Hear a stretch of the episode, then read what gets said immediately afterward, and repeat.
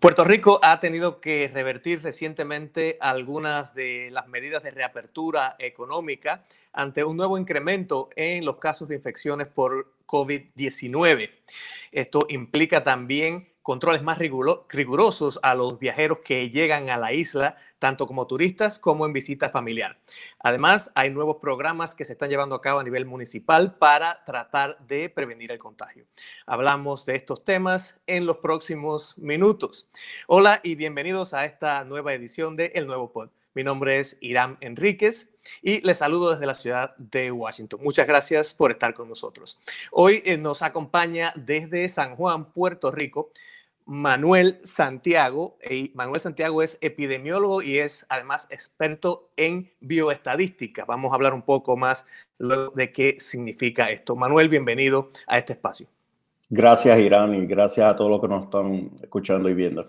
Cómo no.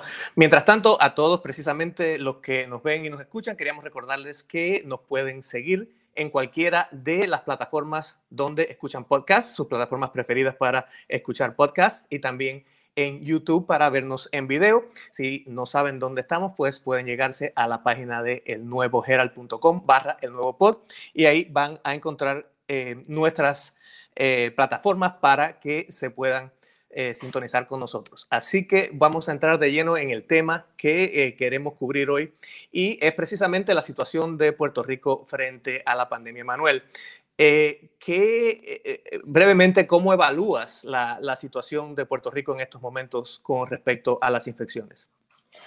Bueno, en estos momentos estamos en un punto crítico, ¿verdad? En las últimas dos semanas, dos semanas y media, diría yo, desde el Día de los Padres, hemos experimentado un crecimiento que, sin lugar a dudas, es exponencial no tan solo por usar la palabra exponencial, por una palabra eh, que, tira a todo el mundo ahí a la calle, literalmente los modelos que se han corrido, y yo personalmente lo he hecho, presentan el crecimiento de los nuevos casos como una curva que va vertiginosamente hacia, hacia arriba, ¿verdad? Aumentando. Y ciertamente no es lo que planificábamos ni lo que queríamos. En un principio hubo unas medidas bastante estrictas en Puerto Rico, los toques de queda, los viajes limitados, eh, limitación de la gente en áreas públicas y obviamente pudimos mantener el control. Eh, desafortunadamente, eh, a medida que se fue reabriendo y obviamente al Florida, ¿verdad? Crearse el foco importante, muchas de las familias puertorriqueñas viven en Florida, han hecho pues viajes a, Puerto Rico y han reintroducido el virus y más el que estaba corriendo ya y desafortunadamente pues estamos en en tiempo cero ahora mismo, empezando otra vez. Eso, eso precisamente es un factor, hablamos de, las, de los controles en, los aeropuertos, por ejemplo, bueno, es, e, es, una isla quizás más fácil de controlar eh, que en otras situaciones como, como en los estados contiguos de, de, de la Unión Americana, pero eh, con respecto a precisamente a esos, esos viajes, ¿cuán influyente es eh, el, el, el turismo versus las visitas familiares? Eh, en, estos casos en, el tema del, contagio? Bueno, eh, obviamente eh, de la manera en que yo lo pongo es, trato de hacer las cosas sencillas. Si nosotros hubiésemos permitido que para, para allá, back en, ¿verdad? En, marzo, hubiésemos permitido vuelos directos de Hunan, China, a, San Juan, Puerto Rico, o a lo mejor hubiésemos estado en mejor posición de lo que estamos ahora porque ahora estamos permitiendo entrar muchos familiares, obviamente el núcleo familiar, pues el abrazo, el beso, el vámonos a fiestar, vamos, ¿verdad? Como somos los puertorriqueños, pues ciertamente estamos viendo en, los casos eh, a nivel municipal que yo lo corro, pero a nivel estatal también, un incremento en núcleos familiares trayendo eh, esta enfermedad, regresándose, dando positivo en Miami o Florida, en cualquier sitio, ¿verdad? Y dejando a personal enfermo y hasta hospitalizado. En el área turística es un poquito más difícil de hacer el, el, tracking, ¿verdad? El, rastreo. Eh, lo que sí estamos viendo es un incremento en violencia, eh, porque el pueblo puertorriqueño pues, se siente de que, de que después que estuvimos tres meses eh, con unos números muy bajos de hospitalizaciones y utilización de, de, de sistema hospitalario, que venga pues entonces un turista, ¿verdad? A, a querer andar sin mascarilla y entonces se están dando actos violentos que realmente pues son lamentables. Eh, así que todo el mundo está cansado de todas partes, el puertorriqueño son bien celosos con su, con su tierrita, ¿verdad? Y su terruño y eh, pues lamentablemente son situaciones que, que de alguna manera tenemos que evitar. En el caso del turismo, bueno, se han visto que en estas, estas nuevas ah, restricciones, pues ahora, bueno, también han, han, vuelto los toques de queda, hay restricciones a los bares, a los, a los sitios públicos. públicos. ¿Cómo, cómo está funcionando esto? Eh, yo quisiera decirte que, está funcionando bien. Eh, lamentablemente, pues eh, tenemos mucha gente en los sistemas de rastreo que se corren a nivel municipal y también a nivel isla. hay un, lo que se llama el Situational Awareness, ¿verdad? Hay un grupo que se encarga de monitorear las redes sociales viendo lo que está pasando en la calle, ¿verdad? Porque no podemos ignorar que ahí se postean, ¿verdad? Se ponen muchas situaciones y sí estamos viendo que hay mucho incumplimiento, pero a la misma vez estamos viendo que es una herramienta básica para eh, como arma de, de, prevención también podemos, podemos evitar eh, y, cerrar estos lugares que, que no están cumpliendo con, la, con, las medidas. Y con respecto a la gente, bueno, que, que, comentabas a nivel familiar, hay mucha gente de Puerto Rico que tiene lazos familiares en, en, estados como la Florida, en, Nueva York y, y así. Eh, obviamente van a tratar de, de ir a visitar a sus familiares tan pronto sea posible. Y ahora hay ciertos controles eh, por ejemplo, como que hay que entrar los, los, resultados de un análisis eh, em, que se, haga, se haya hecho en 72 horas en un sitio cuando, antes de que uno llegue al aeropuerto de Puerto Rico y tal. Pero bueno, esto tiene ciertas complicaciones. Por ejemplo, en Estados Unidos sabes que hay mucha dificultad con la, entrega de las pruebas y eh, creo que, en muy pocos casos es posible conseguir una prueba eh, con 72 horas de, de, margen para poderla entregar en este caso. ¿Qué le aconseja a la gente que está en esa situación? Bueno, para abundar en lo que estás diciendo, claro está, tú te puedes infectar en el mismo aeropuerto, que se sabe que es un foco de infección en el mismo avión, así que eso no te evita nada que no traiga la enfermedad. muchos de los consejos que le damos a las personas que nos llaman a las líneas de los municipios es que se preparen aquí y llamen a su doctor, un doctor de confianza que le prepare una orden médica para que cuando esa gente se baje del avión, entonces se haga la prueba aquí y esperen eh, resguardados, ¿verdad? Aislados en su casa por un día, dos, eh, y esa prueba, pues obviamente mucho más confiable que traer una prueba eh, de 72 horas anterior con la exposición del aeropuerto y del avión. Una cosa que me preocupa mucho es que ha habido confidencias de que, de que hay grupos eh, criminales, ¿verdad? En este caso lo digo con toda candidez, que están falsificando certificados eh, de pruebas negativas de PCR y vendiéndolas, empezaron a 100 dólares y me imagino que bajaron ya a 30, fue la última confidencia que recibimos.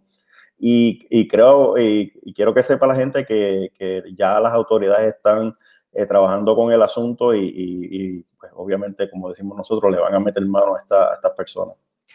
Eh, sí, no, y definitivamente es algo que, bueno, como estás comentando, pues eh, es parte también, una parte responsabilidad individual de la persona que está tratando de, obviamente, de proteger a su familia y, la otra parte es, bueno, me imagino el trabajo que están haciendo ustedes eh, en los municipios, con, que de eso queríamos hablar con respecto al tema de eh, la bioestadística. Y cuando te presenté dije que eres experto en bioestadística.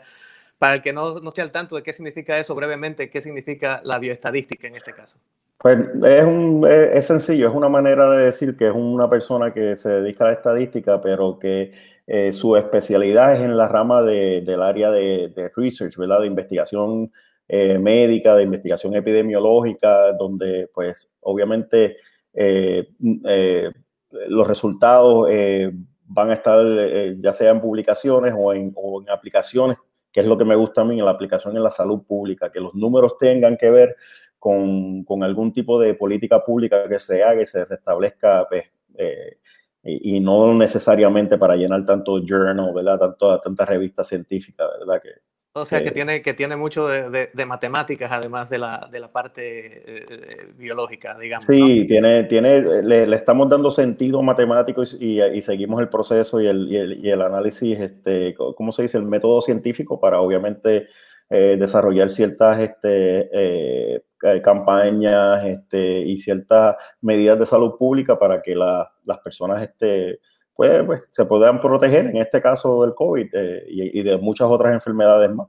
Y precisamente hablando de, esto, pues ha habido últimamente algunos cuestionamientos sobre la, validez, la transparencia o incluso la, veracidad de algunas de estas, de estas cifras, porque bueno, obviamente hay muchos elementos en esta cadena de las cifras con las que, con las que ustedes trabajan. Eh, ¿Cómo, cómo, cómo funciona esto? ¿Cómo se garantiza que realmente sean transparentes y que representen una realidad? Bueno, te tengo que decir que desde el primero de julio los epidemiólogos municipales tenemos acceso a lo que se llama el bioportal. El bioportal es una herramienta extremadamente útil eh, el bioportal es exactamente donde los laboratorios, por ley, tienen que reportar los casos eh, a, medida que los resultados vayan saliendo. Eh, ahora mismo yo tengo la pantallita mía del bioportal abierta y yo veo el caso mientras se va entrando del laboratorio en tiempo real. Lo que pasa es que siempre va a haber un delay anteriormente el laboratorio lo mandaba en forma de papel, entonces había alguien en salud entrando en este bioportal. Ahora se les requiere al laboratorio y a los hospitales que lo hagan directamente y al nosotros tener acceso, tenemos acceso directamente. Siempre va a haber un delay y la data nunca en ningún estudio es perfecta. toda la data tiene sus limitaciones y es importante conocer este tipo de limitación. y yo creo que se le da mucho énfasis a la data, pero a veces hasta con data mala podemos eh, eh, tomar ciertas decisiones porque si la data no está entera, no está completamente llena y como quiera te dice que hay algo malo, imagínate cuando la pongas completa, qué es lo que va a pasar. Así que eh, yo creo que a veces le pido a, la gente de la prensa que me entrevista que, que, que no, se, no se enfoquen tanto en, en, en la data, en los datos, en los datos, porque puede ser un un disuasivo, ¿verdad? Para otras cosas de salud pública que pudieran estar pasando, que, son más importantes. El dato no va a cambiar que te tienes que proteger con mascarilla. El dato no va a cambiar que te tienes que distanciamiento social. El dato no va a cambiar que te tienes que lavar las manos.